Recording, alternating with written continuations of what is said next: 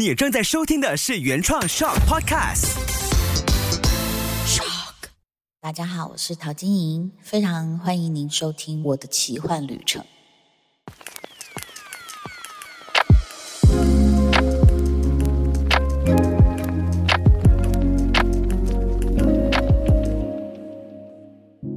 各位听众朋友，大家好，我是陶晶莹。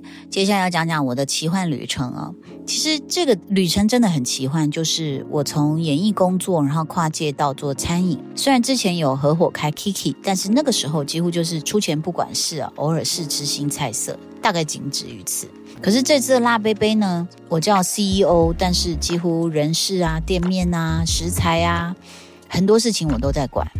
当然也是因为很闲呐，哈。那既然很闲，我就去做另外一项事业，这样。那在做这些事情过程中，几个面向，第一个食材哦，你第一次去接触到才知道说，OK，原来这个东西这么便宜，那个东西那么贵啊，或者是同样一样食材，可能在台北。台北的食材批发商会比较贵一点，当然到南部找到会比较好一点。那你也发现说，哦，为什么那么多艺人都在做面啊？你看到很多品牌，很多这个歌手啊、演员呐、主持人呐，大家都在卖面啊？为什么？因为它成本很低。然后台湾有很多做面的厂，然后你就去开始去接触到这些，你就发现说，哎，为什么同样是米做的东西，面可以这么的，就是不是同样是淀粉的东西？面可以这么便宜，但是年糕怎么这么贵啊？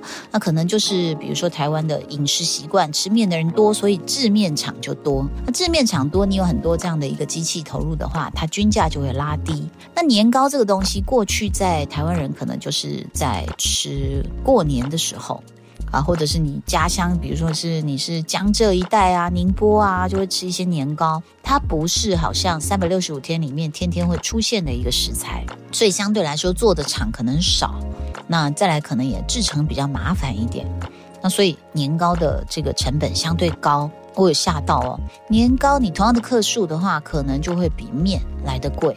那当然还有就是很多技术问题啦，比如说像我们本来有海陆杯嘛，里面有虾子啊，有套图就是 squid 这样子。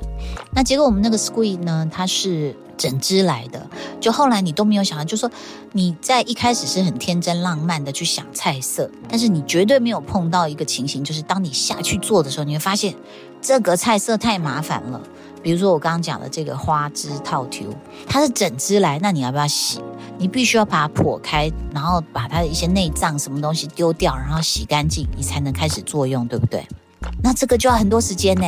外面点一个海陆杯，里面开始洗洗洗洗，你也不能多洗啊，多洗了今天没用，明天可能就不新鲜了嘛。那虾子是很快，它几乎不用解冻，通丢到热水里烫熟就好了。那肉片当然也很快，可是我们也万万没想到一件事情，就是美食街的操作还是有它的一个基本学问，就是什么呢？你的品相不能太复杂。我们后来发现，我们其他隔壁柜可能就是面烫一烫煮熟了，然后再加一点鸡汤，或者是加点麻辣就端出去了。但你知道我们辣杯杯里面有多少品相？我刚刚讲了，你要烫青菜，你要煎荷包蛋。我们荷包蛋又很这个假会的，很 gay 搞的，就是为了配合我们杯子上那个小花，所以我们用一个花的形状去煎荷包蛋。所以你就不能说啊，很快这样丢很多蛋，然后擦擦擦这样很，还要维持它可爱的花型。其实我们的锅底是有秘密的，它不是只是加热就好。我们前一天会用一些特殊的制成。那然后你又要一直搅搅拌它，在加热时候，要不然它会就是烧焦。我们台语叫“炒灰搭”，叼住那个锅底又不好吃了。然后呢，一开始早期提供的一些面呢，因为它有特殊的成分，一煮要煮到五分钟，它又不像是有些，比如说像王子面，它可能一分两分就可以拿起来了。所以你一杯的所有材料要呈现在客人面前的时候，那可能加起来都要五分钟以上了。哦，如果快这条。动作作业链没有任何的问题的时候，那可是你想也没想到，我觉得这就是做这件事好玩。可能很多人说，哎，你不是就主持就唱歌就好了，你干嘛去做这件事哦？因为我发现越做越发现问题，越发现问题，你就会想去克服它，那你就觉得很好玩呐。比如说我们端出去的汤，一开始就有人说为什么不烫？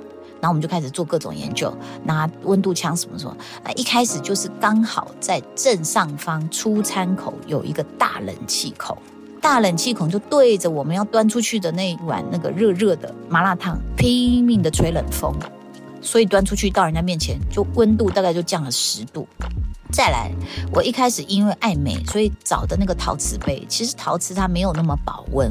再加上后来可能要来拍照打卡，都有点失望，就是哎，你们为什么不提供陶瓷杯？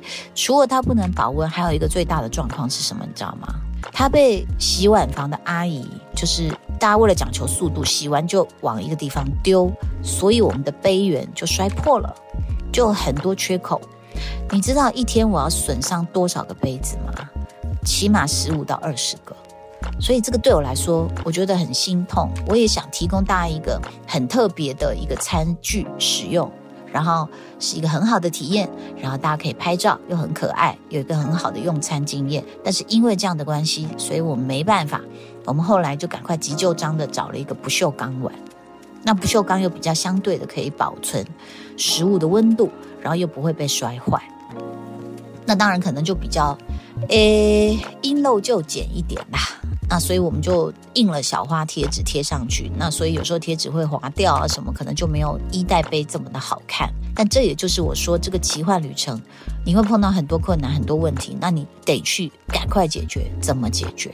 那在这个小小的厨房里，我很谢谢所有这个内场的工作人员哦，因为真的没什么移动空间，你只能站在那里一直做这样子，然后你的手就一直动一直动。那有时候你的煮面机呢，那个水沸水，因为它一直在沸腾着。所以它就上来就喷伤我们员工的手。那有时候呢是地板很油腻，那还好大家都一定要穿工作鞋。像我有时候进去探望他们，我自己都会滑，你知道吗？差一点要滑倒。就是你一定要有体力、有耐力，你才站得住的一个空间。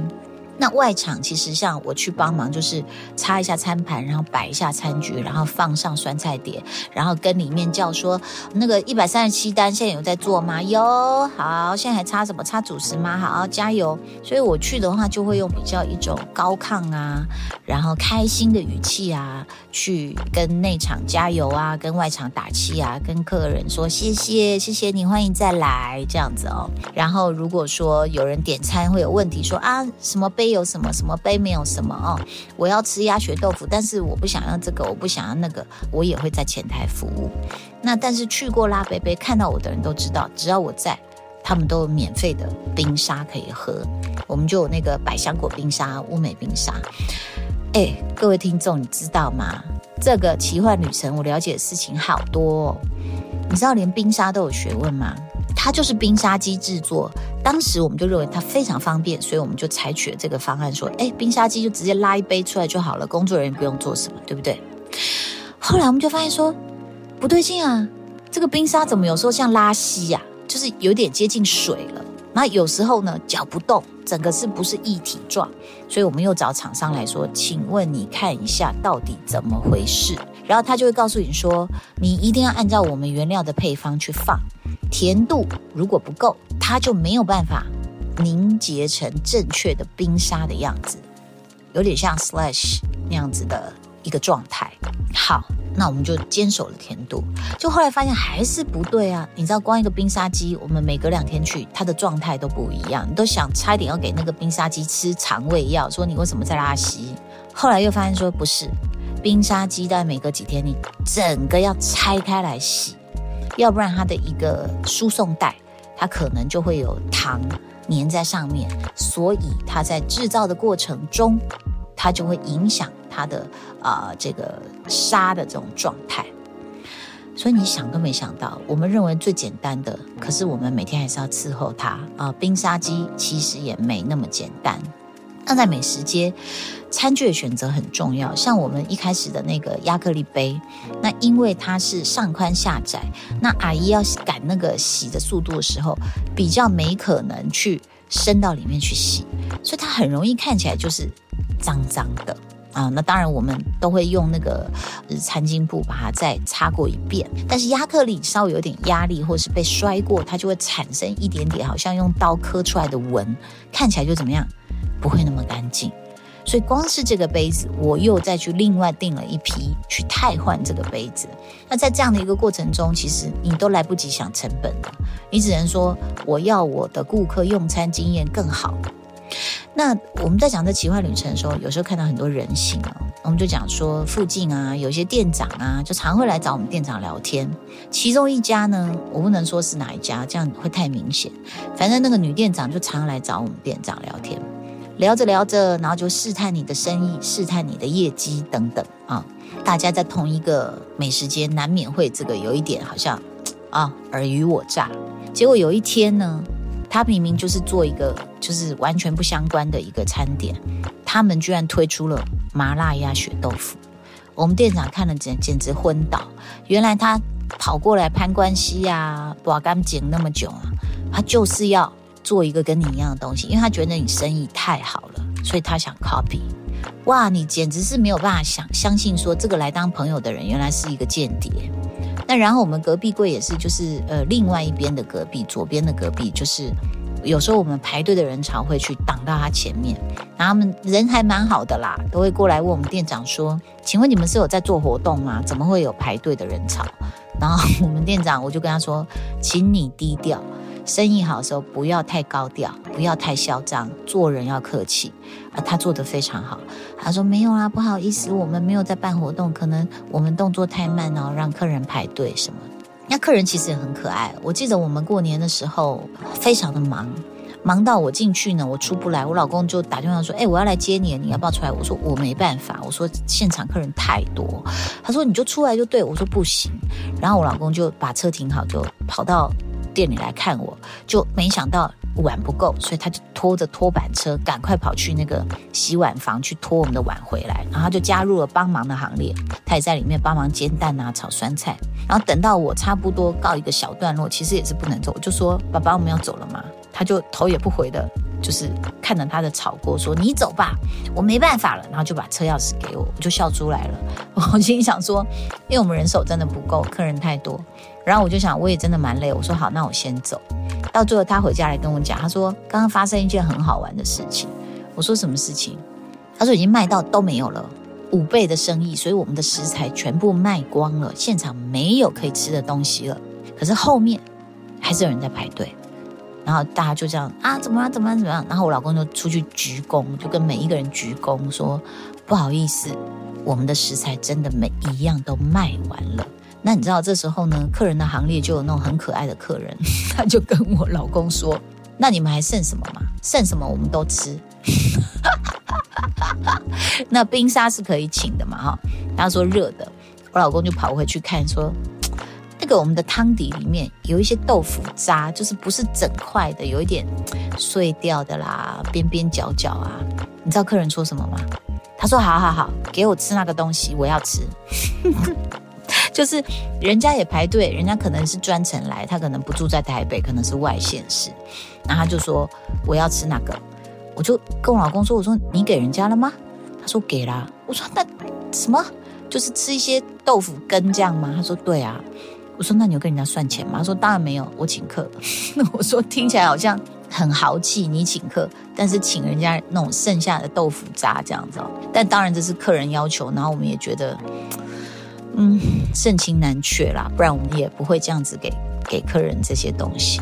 但是你就觉得还是有很多很温暖。像我去的时候，我有时候就说：“哎，你要点什么，我送你饮料。”然后客人就会说：“不用啦。”我说：“没有关系，我可以送你两杯饮料。”他说：“不用，我自己买。”就是还是有这些很贴心的客人。然后我记得有一个小姐，就是她什么都点完了。我看到她的时候，她已经坐在那里，也有点好的餐，也有饮料。我说。那我送你零食好了。她说啊，这样子哦，好，我待会待会去公司分享。我一听到公司，我就给了他六包。他说这么多，我说不是，你不是说公司吗？那我想一包不够吃。所以他又很热情的，后来回到脸书上一直替我宣传，然后一直跟我谢谢。